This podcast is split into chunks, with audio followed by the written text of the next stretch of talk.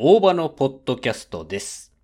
えー今回、あ、毎週月曜、水曜、金曜配信してますんで、ぜひお聞きください。大場のポッドキャストです。あの、これいつもね、言い忘れちゃうんですよ。ということでですね、今回何をお話しするんですかと。僕あの、以前ね、チャット GPT が大好きで、あの、僕の親友ですと言ったんですけれども、本当にその通りで、あの、いろいろどうしようかなって考えてたんですね。で、えーチャット GPT にですね、えーちょっといろいろ話を見ていたら、まあ、いろいろ物語も書き、書いてくれるんですよ、こいつはね。チャット GPT は。なので、チャット GPT にですね、ちょっと依頼したんですよ。何を依頼したかっていうと、意味がわかると怖い話。つまり、今、夏じゃないですか。で、ちょっとホラー話がいいかなと思ったんですけど、物語を作る作り手としてですね、非常に心配なんですよね、その点が。で、意味がわかると怖い話ってよく聞くじゃないですか。でもあれってどういう意味かよくわかんないことが多いんですよ。その、ぶん投げられて回答がわかんないみたいな。そのエヴァンゲリオン的な感じでさ、まあ俺、俺だけかもしれないけど、エヴァンゲリオンって、その、なんか疑問とかいろんなもの投げかけて最終的に答えを教えてくんないみたいな。俺、あれすげえもどかしいんで、その最後の最後まで、ちゃんと解説付きでね、あの、意味がわかると怖い話をしてほしいんだって、チャット GPT に依頼しました。で、そしたらですね、もうポンポンポンポン物語書いてくれるんですよ。ということで、この意味がわかると怖い話を、チャット GPT くんからですね、えーちょっと聞いていこうかなと思います。えー2、3本ね、あの、ご紹介。まあ、そんなに長くないです。一応2000文字という制限をかけてますんで、2000文字以内でね、恐ろしい話が、まあ、あの、聞けるということで、えー皆さんお聞きになってください。それじゃあ行きましょう。1本目です。かつて、一人の男がいました。彼の名前はジョンで、小さな町の図書館員として働いていました。彼は孤独を愛し、夜中に静かな図書館で本を読むのが大好きでした。ある晩、ジョンが図書館で働いていると、一冊の古い、埃にまみれた本が目に留まりました。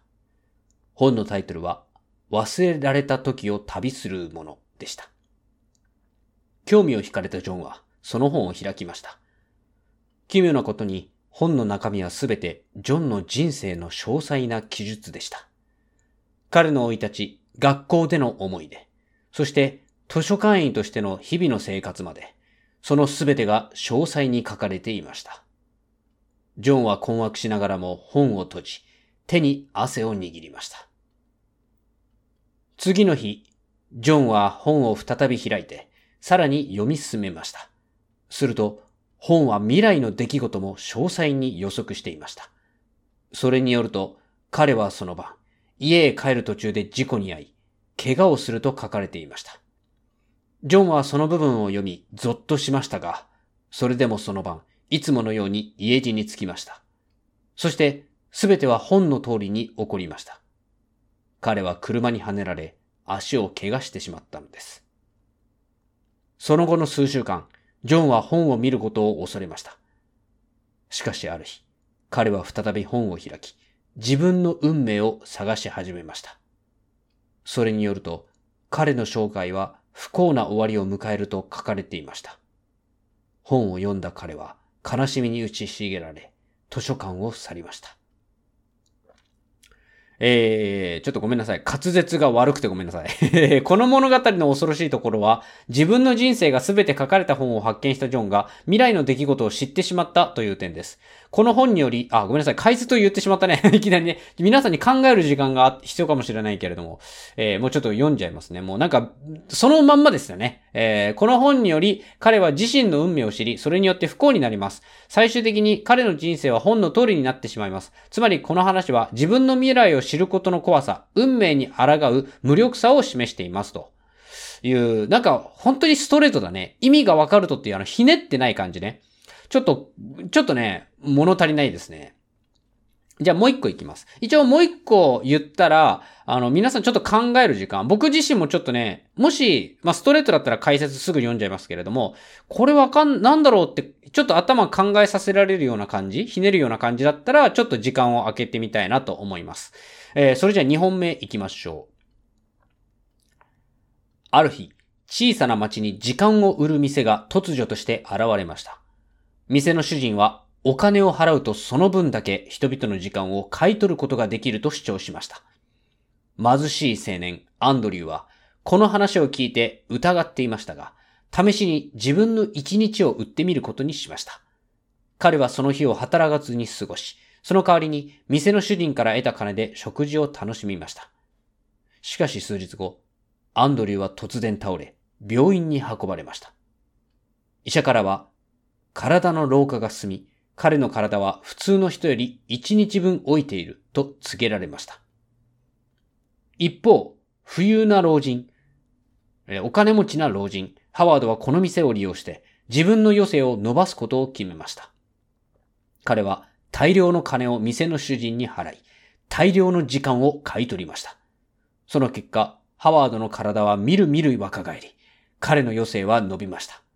しかし、彼は以前のように時間を楽しむことができず、その大半を店で買った時間を心配し、金を稼ぐために使ってしまいました。うん。まあ、なんか別にって感じですね。なんか、あれ？チャット GPT って怖い話できないのかな？ちょっとそこら辺、あれ不満点なんですけれども。あれやばいな。物語を作るって、チャット GPT 意外と苦手なのかな？もしかしたら。これもう普通に単純ですよね。要はその、ね、時間ってのは結局買ったり売ったりとかできたとしても、ね、お金で買い売りできたとしてもですよ。結局のところは、まあ、みんな公平だったっていう話ですよね。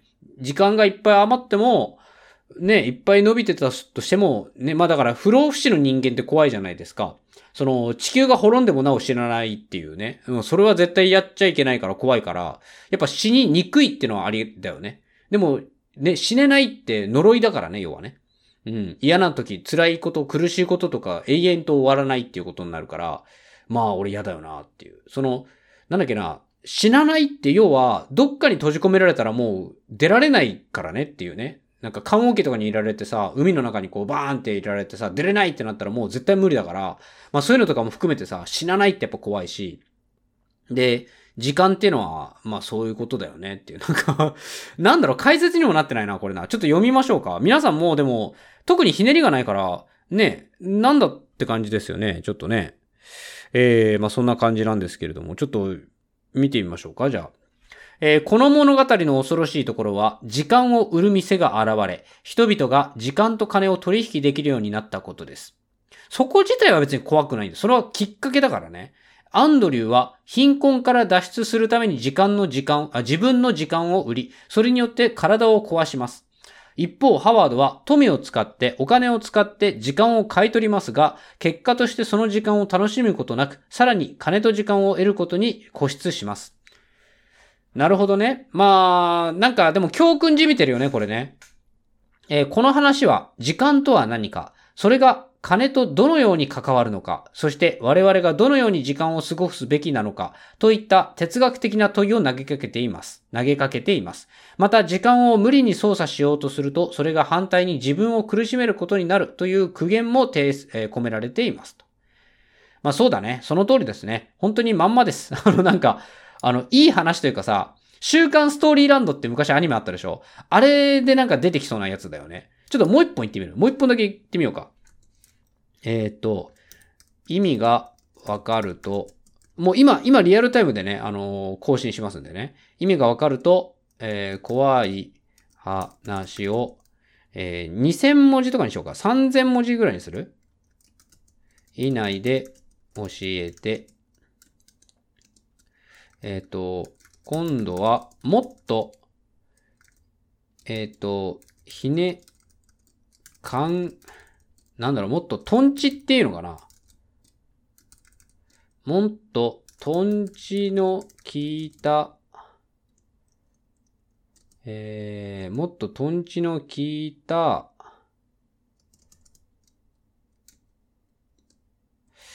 なんて言うんだろう。まあいいか。これでいこう。うん、やつお願いしますと。より成功なエンディングが含まれる、えー、意味がわかると怖い話をお届けしますと。今、文章を作ってくれてますからね。リアルタイムで。まあ皆さん、まあ皆さんにとってはリアルタイムじゃないかもしれないけども、あの、今、まさに文字がパチパチパチパチと打たれていますんでね。ちょっとじゃあこれ、ゆっくり読んでいきましょうか。えー、まだ結末も見えませんからね。いき、いきます。かつて、巡業のサーカス団がある小さな町に立ち寄りました。そのかサーカス団には未来を予知するとされる一人の預言者がいました。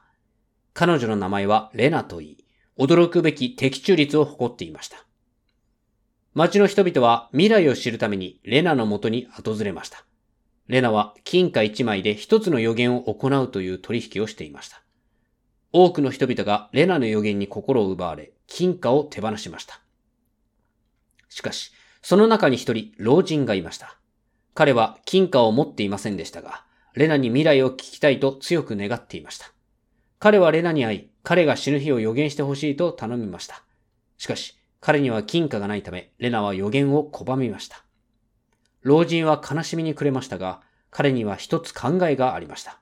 彼は家にある唯一の貴重品、古びた懐中時計を売り、それで金貨を手に入れることにしました。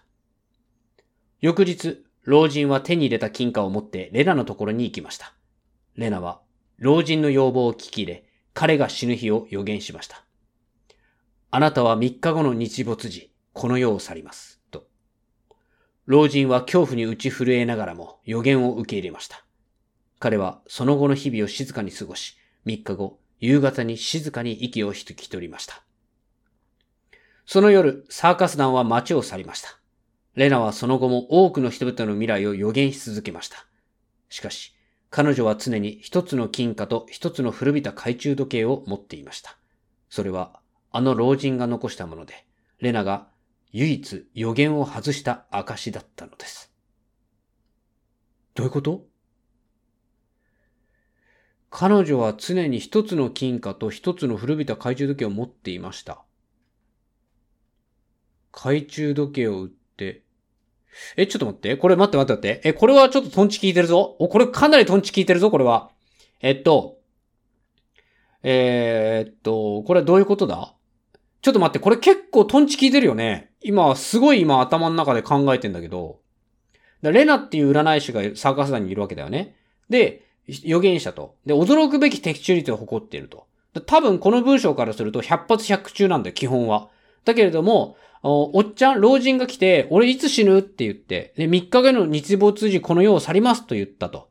で、老人は恐怖に宇宙震えながらも予言ました。彼はその後の日々を静かに過ごし、3日後、夕方に静かに、日没後だから夕方でいいんだよね。多分、時間的にはほぼ合ってると。その夜、サーカス団は街を去りました。レナはその後も多くの人々の未来を予言し続けました。しかし彼女は常に一つの金貨と一つの古びた懐中時計を持っていました。金貨、多分この金貨と懐中時計っていうのは、この老人からもらったってことだよね。でも、懐中時計売ったんだよね。売ったんだよね。懐中時計を売り、それで金貨を手に入れることにしましたっていうのに、なぜこのレナ自身が懐中時計と金貨を二つ持ってるんだって話だよね。あの老人が残したものでって書いてあるもんね。老人が残したもので、レナが唯一予言を外した証だったのですと。なんだ？どういうこと？と、え、な、と、懐中時計がなくなったから3日後っていうのがいつかわかんないってこと？そういうこと？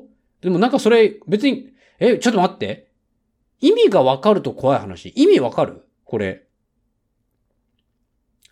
なんだろう。これ、俺ちょっと考えたのは、あのー、未来、だからその未来を予測するっていう言いつつも、サーカス団がなんか裏で手を引いてたとかそういうことじゃないのかな？なんかそんな感じするんだけど、違うかな？いや、わからん。え、どうなんだろう、これ。ちょっと気になるね。ちょっで、読んじゃう？答え、みんないいですか？準備はよろしいですか？もし、あの、ちょっともうちょっと考えたいっていう方は、一回、ポッドキャストの再生、一回止めていただいて、で、ちょっと考えて、よし、じゃあ、答え聞こうって、ね、これじゃないかって思ったら、ぜひ、あの、押してくださいね。じゃあ、いきますよ。答えです。解説ね、解説。この話の恐ろしい部分は、老人が自分の死期を知るために全財産を投じ、結果的にその予言が彼の死をもたらしたという点です。つまり、老人の死は彼自身が引き寄せたもので、レナの予言は実際には自己達成、えっ、ー、と、自己達成的なものだったということです。うん、なるほど。そして、さらに恐ろしいのは、このことをレナ自身が理解していったかもしれないという事実です。つまり、レナは老人の状況を利用し、彼を操作して自分の予言を、えー、的中させた可能性があります。これにより、預言者としての評判を保ち、金貨を得ることができました。この物語は自分の運命を知りたいという人間の欲求と、それを利用する他者の存在について警告しています。なんだこれ？ちょっと待って。え、ちょっと、あ、これ、チャット GPT に聞いてみようかえー、さっきの話で、えー、っと、なんだっけ？えー、古びたか。えー、古びた懐中時計は、売られたのに、えー、なぜ、レナが持っているの？聞いてみます。古びた懐中時計売られたのに、すみません。その部分については説明が不足していました。おお教えてくれるおおここだこここここれこれ聞きたかったんだようん。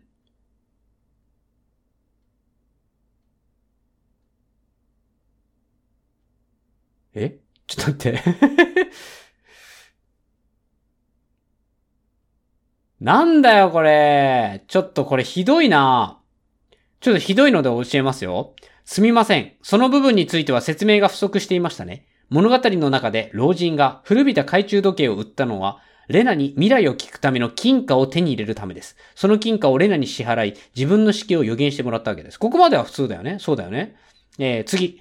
そして、老人が亡くなった後、その古びた懐中時計は、レナが手に入れたという設定です。ただ、その具体的な過程は物語の中には含まれていません。例えば、レナが時計を買い戻した。または、老人が亡くなった後に、レナに、えー、何？遺贈？まあ、要は亡くなって遺品として渡したなど、読者に解釈を委ねる部分としています。その古びた懐中時計がレナにとって唯一予言を外した証であり、自分の予言が自己達成感的だったという事実を象徴するアイテムとして描かれています。その存在が物語の最後でレナの行為に、えー、対する疑問を深め、話に一層の恐怖を与える。いや、ないよ話の、話の恐怖ないよマジで？いや、これはきついね。ちょっとこれはえぐいですね。なるほど。ああ、という話でございました。2、まあ、3本読んだけど、どれもしっくりこないという結論でございましたね。いやー、まだまだね、物語、脚本家の仕事はね、AI に奪われてませんよ。えー、ご安心ください。ということで、僕もね、ある意味安心しました。チャット GPT は相談すると最高にいい回答が出てくるんだけれどもね、えー、次回ちょっとしょうもない話とかでね、あの、チャット GPT を活用していきたいと思いますんで、よかったらお聞きください。えー、最後までご視聴ありが、お聞きいただきありがとうございます。えー、毎週月曜、水曜、金曜と、大場のポッドキャスト配信しておりますので、よければおお聞きください。えー、またですね、えー、大場のチャンネルという、あ、大場のチャンネルという YouTube チャンネルも発信しております。えー、YouTube 動画ではですね、えっ、ー、と、僕がなんかこう楽しいことね、面白いことを皆さんにシェアしていくという、まあ旅行動画とかがメインになってきてますね。えー、あとなんかいろいろね、ドラマとかの話してます。またあのー、メインでですね、シネマレビュー、大場のシネマレビューという YouTube チャンネルやっております。えー、YouTube 動画ではですね、えー、シネマレビューでは劇場公開された映画をネタバレなしとネタバレありで、えー、レビューしてまいります。えー、そして大場のシネマトーク、こちらポッドキャストとなります。こちらはですね、映画にまつわるお話、ね、各、えー、配信限定の映画のレビューだったりとかね、えー、まあ、映画にまつわるお話をしてますので、よかったらお聞きください。えー、最後までご視聴お聞きいただきありがとうございます。また次回お会いしましょう。バイチャー